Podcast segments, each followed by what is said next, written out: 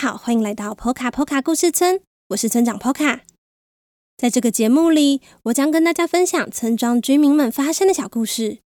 如果你喜欢我们的故事，欢迎订阅我们的 Podcast 节目《波卡村长的故事时间》，以及 YouTube 频道《波卡波卡故事村》。也请替我们分享节目给身旁的家人与朋友，让更多人认识我们哦。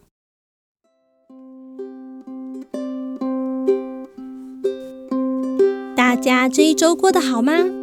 相信有很多朋友都还在适应开学后的新生活，祝大家一切顺利哦。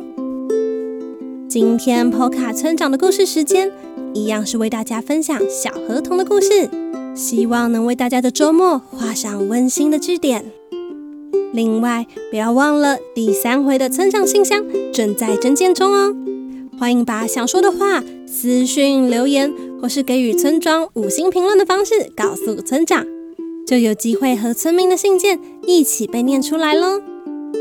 那么，就一起来听听今天的故事吧。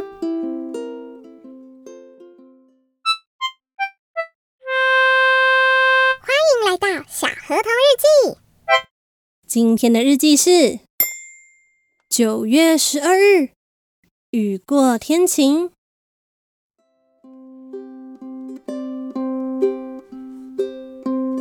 今天我和妈妈一起去市中心采买一些家里的必需品，还有一些开学的时候会用到的物品。你一定很好奇，小河童，你们不是已经开学了吗？为什么现在才去买开学的用品呢？哎呀，那是因为才开学没几天，我已经弄丢了三个橡皮擦、两支铅笔、一个水壶，还有一个便当盒，就连我最喜欢的雨伞也不知道跑去了哪里。实在是弄丢了太多东西，妈妈只好带我去一趟市中心采买。但是偷偷跟你们说，我其实很期待哦，因为妈妈的工作很忙，很少有机会可以带我去市中心玩。今天呢，是我难得可以跟妈妈一起去比较远的地方哦。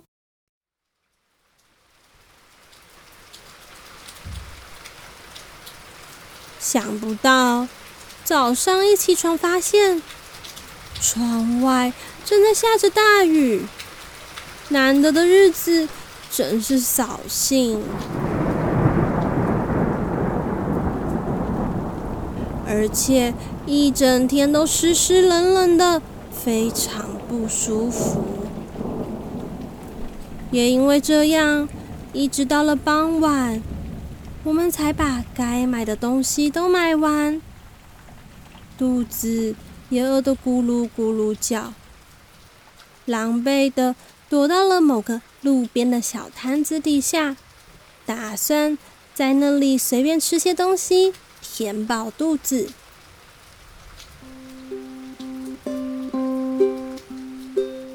摊子的老板娘是一位瘦瘦小小的老奶奶。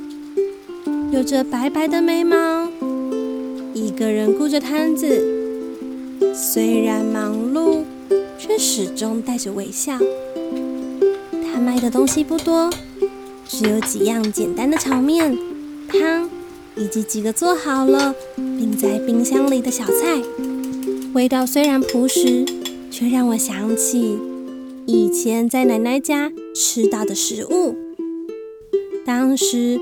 我坐在厨房的高脚椅上，看着奶奶利落的切菜、剁肉，将料放入锅子里，加入调味料，然后料理的香气就顺着锅内的蒸汽散发出来。奶奶还会不时的转头过来，温柔的望着我。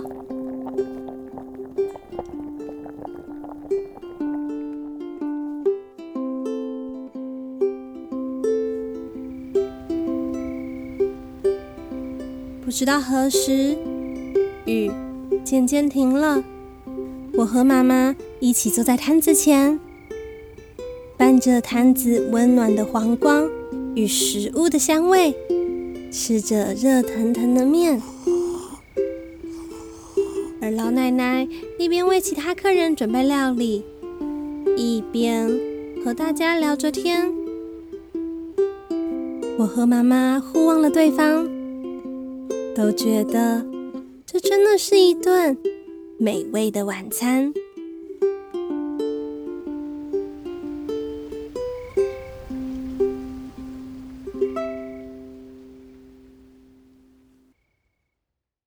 听完今天的故事之后，大家觉得，如果小河童和他的妈妈没有经历一整天的疲惫，没有过去看着自己的奶奶做料理的回忆，还会觉得这顿晚餐好吃吗？村长觉得，所谓美味的料理，不是只有食物本身的美味哦，还受到你的心情以及所在的环境很大的影响。好啦，今天的故事就到这里了。最后。如果你喜欢小河童，欢迎大家到各大网络书店购买《小河童成长系列》绘本，一共三册。也非常欢迎大家用一杯咖啡的钱支持村庄发展，让村长能够将更多村民的生活带给大家哦。赞助连结请见本集简介。那么，波卡村长的故事时间，我们下次再见了。